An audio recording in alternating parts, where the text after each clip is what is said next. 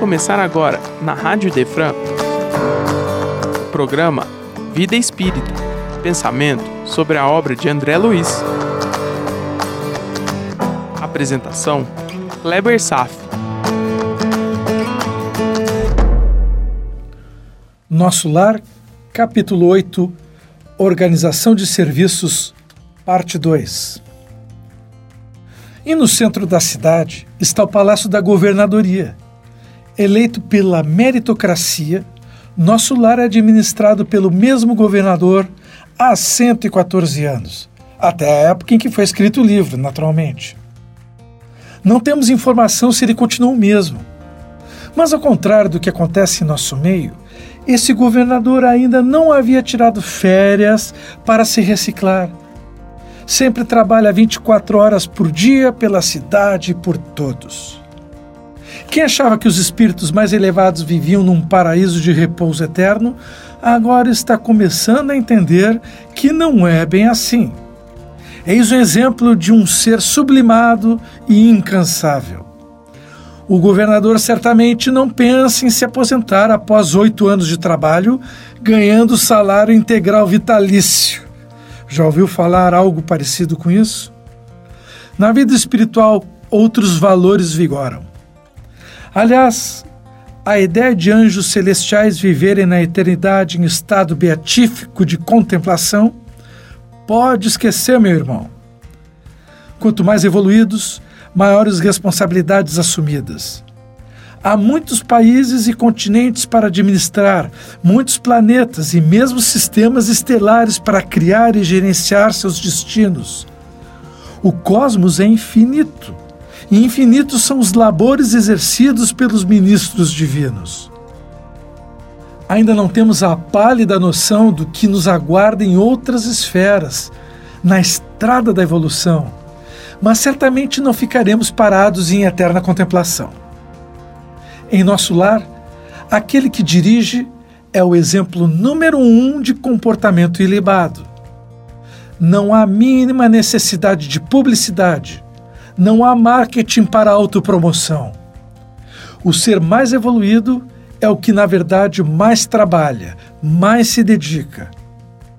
Nenhum cidadão jamais ouviu quaisquer queixas ou reclamações advindos dele.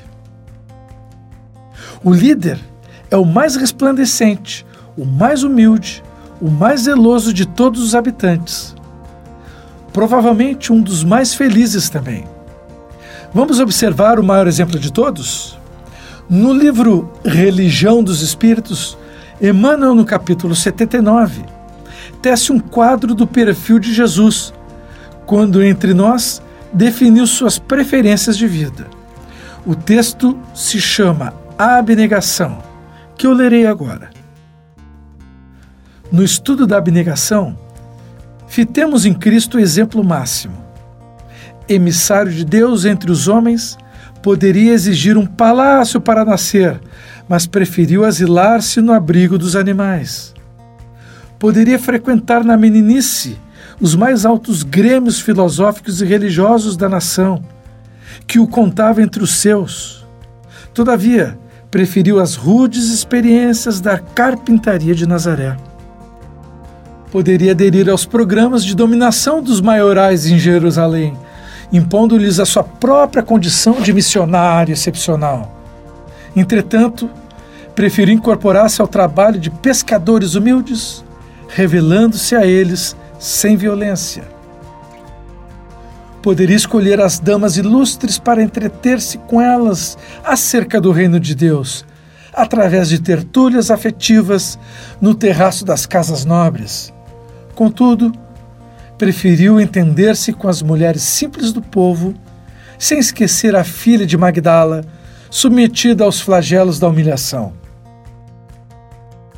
Poderia insinuar-se no ambiente mais íntimo de Caifás, o sumo sacerdote ou Pilatos, governador de Israel, e agradar-lhes a parentela para ganhar influência. No entanto, preferiu aproximar-se dos enfermos esquecidos na via pública. Poderia acumular ouro e prata, mobilizando os poderes de que dispunha, mas preferiu viver entre os desfavorecidos do mundo, sem reter uma pedra onde repousar a cabeça.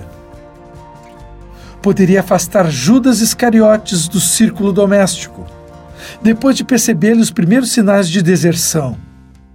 Todavia, preferiu conservá-lo entre os aprendizes para não lhes frustrar as oportunidades de reajuste. Poderia agitar a multidão contra os detratores de sua causa.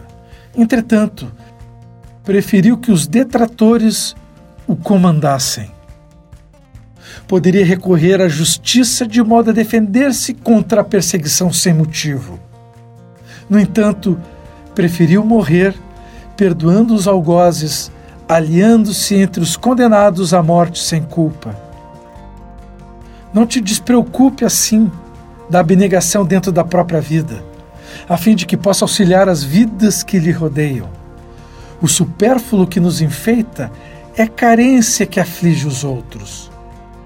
O grande egoísmo da humanidade é a soma dos pequenos egoísmos de cada um de nós. Sofrer por obrigação é resgate humano, mas sofrer para que os outros não sofram é renúncia divina. Ninguém sabe se existe virtude nos prisioneiros da expiação.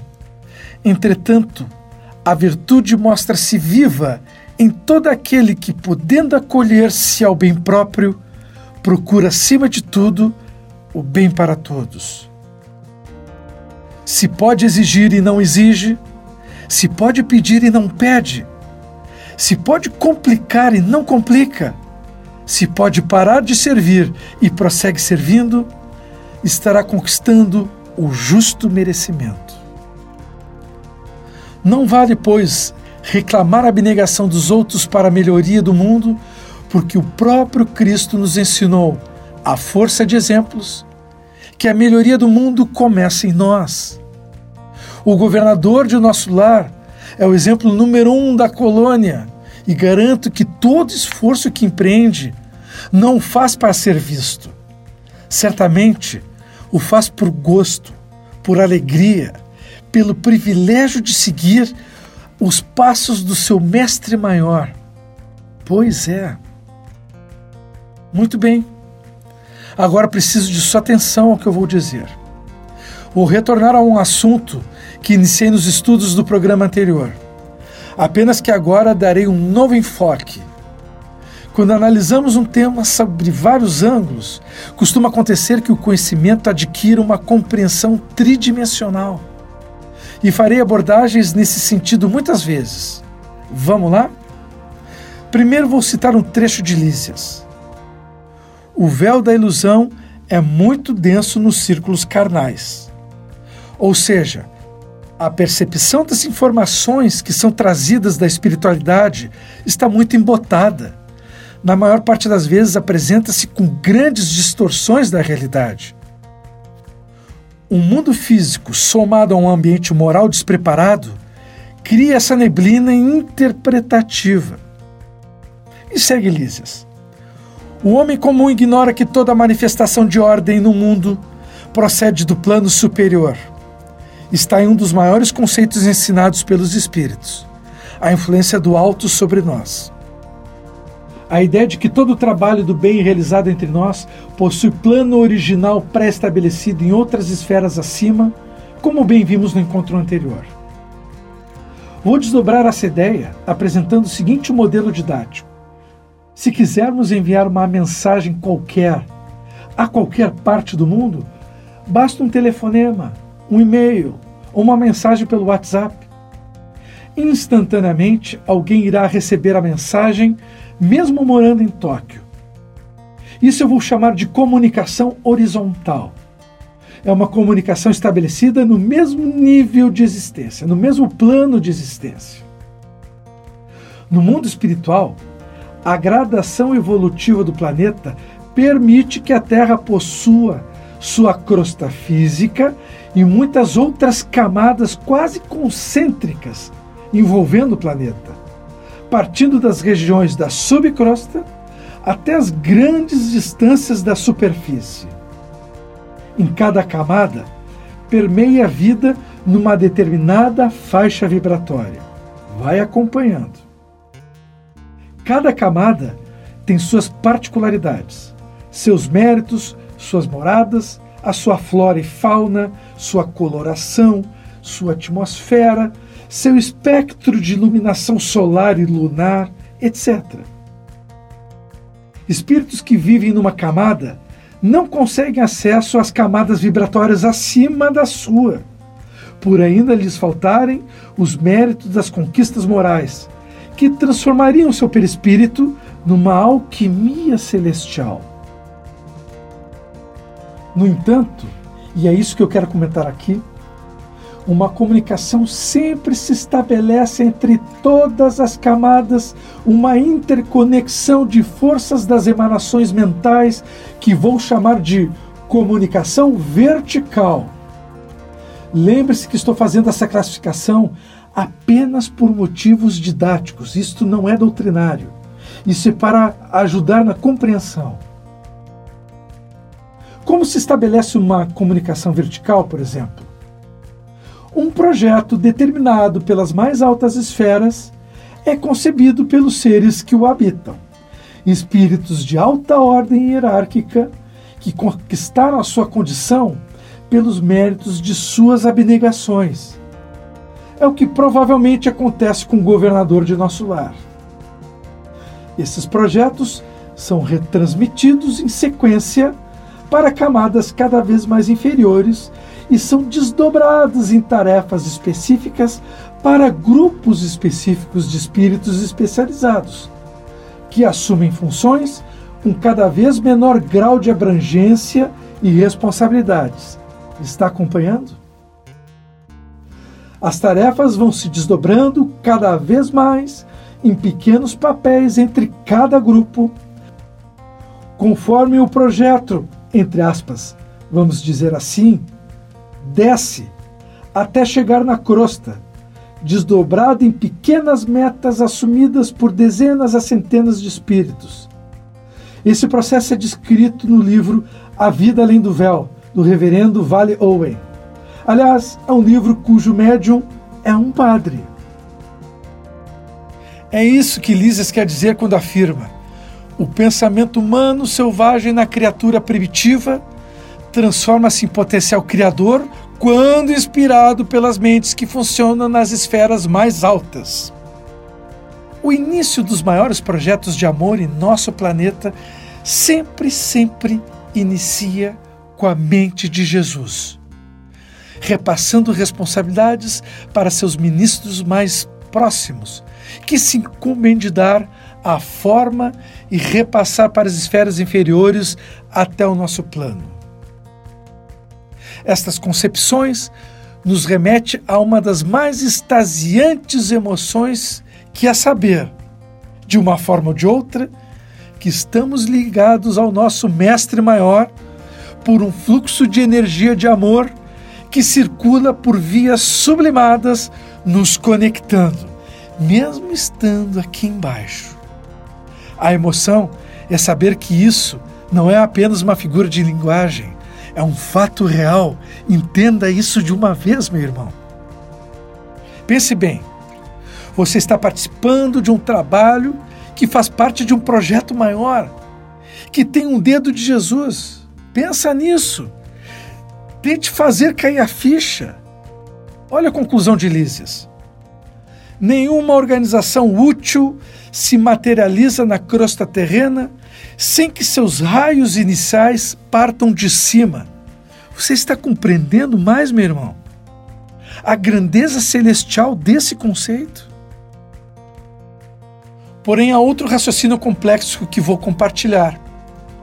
A pandemia que estamos vivendo é criação da mente humana, mas com raízes e permissões vindas do alto, para uma finalidade que ainda poucos estão compreendendo uma base para que todos possam pensar. Ou a pandemia é uma injustiça de Deus para os homens, ou é uma ordem de trabalhos organizados e permitidos pelo alto para que se cumpra alguma finalidade. Assim como o soldado não tem acesso a todas as estratégias do general, não temos acesso aos reais motivos desencadeantes pois somos apenas os agentes que sofrem a sua ação, mesmo sob segura administração das mais altas esferas espirituais. Então, é por esse fluxo vertical de comunicação que recebemos as determinações mais importantes do alto. E também é por esse mesmo fluxo vertical que enviamos nossas mensagens mais íntimas através de um processo chamado prece. Prece é, portanto, o fio de condução de nossas mentes com as mentes daqueles espíritos amigos e protetores que sempre nos escutam em esferas superiores da existência e até mesmo em outros mundos. Só lembrar mais uma vez aquela frase sobre a prece, agora com esse novo enfoque. Prece é o elixir da esperança. Nossa, está ficando cada vez mais fácil compreender como a prece é ouvida? Não conseguimos, por nossas imperfeições, transitar em camadas sublimes da existência em nosso planeta. Mas nossos pensamentos, concentrados pelas preces sentidas, chegam até lá. E exemplo de Lísias, nesse momento também Vou me calar por comovida reverência, apenas dizendo um profundo muito obrigado a todos os espíritos de luz, que a despeito das nossas resistências, das nossas teimosias, que apesar da nossa ingratidão recebida em troca de todos os benefícios ofertados a nós, e que não são justamente agradecidos, e na maior parte do tempo são esquecidos. Mas que mesmo assim persistem ao nosso lado, no anonimato, acreditando em nós, nos ajudando dentro de um canto escuro do nosso coração, sem esperar nada em troca, a não ser nos ajudar a dar mais um passo em direção ao Criador. Nosso muito obrigado a esses verdadeiros príncipes da paz, sob a direção maior de Jesus de Nazaré e sob a bênção de Deus, nosso Pai amado. E nossa gratidão, mais uma vez, ao codificador, que possibilitou a todos os homens, e não apenas a um selecionado grupo de iniciados, o privilégio do acesso a um tipo de conhecimento tão esclarecedor, tão libertador, de tamanho impacto para todos que compreendem a mensagem. A terceira revelação a terceira etapa de preparação dos homens para a grande viagem de retorno ao berço do Criador. Emmanuel também se revela um espírito reconhecido ao professor Rivaio, que dedicou sua vida para a obra da doutrina espírita. No livro Justiça Divina, no prefácio, ele tece o comentário intitulado Ante Allan Kardec. Me acompanha perante as rajadas do materialismo, a dobrar as vigorosas ondas o oceano da experiência terrestre, a obra kardeciana assemelha-se à embarcação providencial que singra as águas revoltas com segurança. Por fora, grandes instituições que pareciam venerando os navios estalam nos alicerces, enquanto esperanças humanas de todos os climas lembrando barcos de todas as procedências, se entrechocam na fúria dos elementos, multiplicando as aflições e os gritos dos náufragos que bracejam nas trevas. De que serviria, no entanto, a construção imponente se estivesse reduzida à condição de recinto dourado, para exclusivo prazer de alguns viajantes, em tertúlias preciosas indiferente aos apelos dos que esmorecem no caos. Quanta poesia nas palavras de Emmanuel, de que vale conceber uma obra que seria apenas acessível a uma elite de escolhidos, que permanece indiferente à grande massa humana. E segue.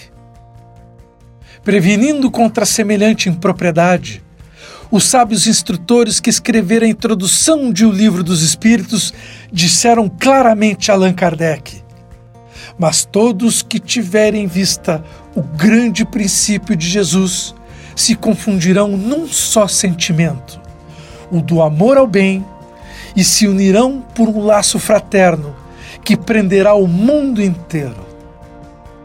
Indubitavelmente, a obra espírita é a embarcação acolhedora, consagrada ao amor do bem. Urge desse modo que os seus tripulantes felizes não se percam nos conflitos palavrosos ou nas divagações estéreis. Trabalhemos acendendo fachos de raciocínio para os que se debatem nas sombras. Todos concordamos que Allan Kardec é o apóstolo da renovação humana, cabendo-nos o dever de dar-lhes expressão funcional ao ensino, com a obrigação de repartir-lhe a mensagem de luz entre os companheiros da humanidade. Assim crendo, traçamos os despretensiosos comentários, dando a continuidade à tarefa de consultar a essência religiosa da codificação kardeciana, com vistas à nossa própria responsabilidade diante do Espiritismo em sua feição de cristianismo redivivo. Uberaba, 20 de março de 1962, Emmanuel. Então, meu irmão, um projeto foi concebido por Jesus: levar a palavra de Deus aos homens o projeto está em andamento há quatro mil anos. Na primeira etapa, constituiu-se nos Dez Mandamentos de Moisés e a consolidação do monoteísmo pelo povo judeu. Na segunda etapa, consolidou-se com a concepção do Deus de amor e da caridade, quando a terra recebeu o maior espírito que caminhou por entre nós, a materialização do pensamento de Deus na forma de homem, Jesus. Jesus mostrou como se faz para chegar ao Pai e nos avisou que o trabalho seria complementado pelo Consolador prometido. Agora não seria a voz de apenas um homem. Agora, a verdade se desdobraria na terceira etapa da revelação do projeto de Deus aos homens pelas vozes de milhares de espíritos. E Jesus convocou Allan Kardec para organizar essa mensagem a todos nós. Quando em abril de 1857 traria à luz ao mundo a revelação da vida espírita. Agora, a vida e a morte não apresentam mais mistérios.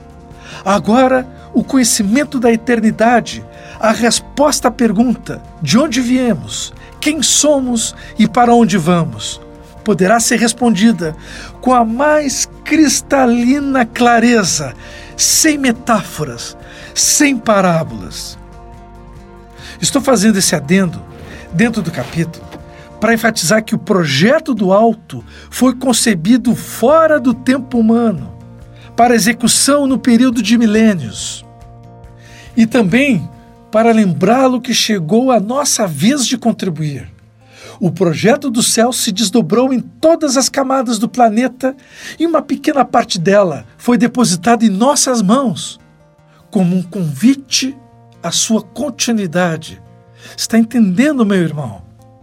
Não somos mais os doentes e pedintes agora. Agora somos os agentes do bem, trabalhando numa equipe supervisionada por anjos tendo como chefe nada mais, nada menos que Jesus. Como bem diz o título do capítulo de hoje, essa é a organização dos serviços. Obrigado pela paciência de ouvir essa digressão. Por hoje era isso e até breve. Você acaba de ouvir o programa Vida Espírita só aqui, na Rádio Idefran. É amor no ar.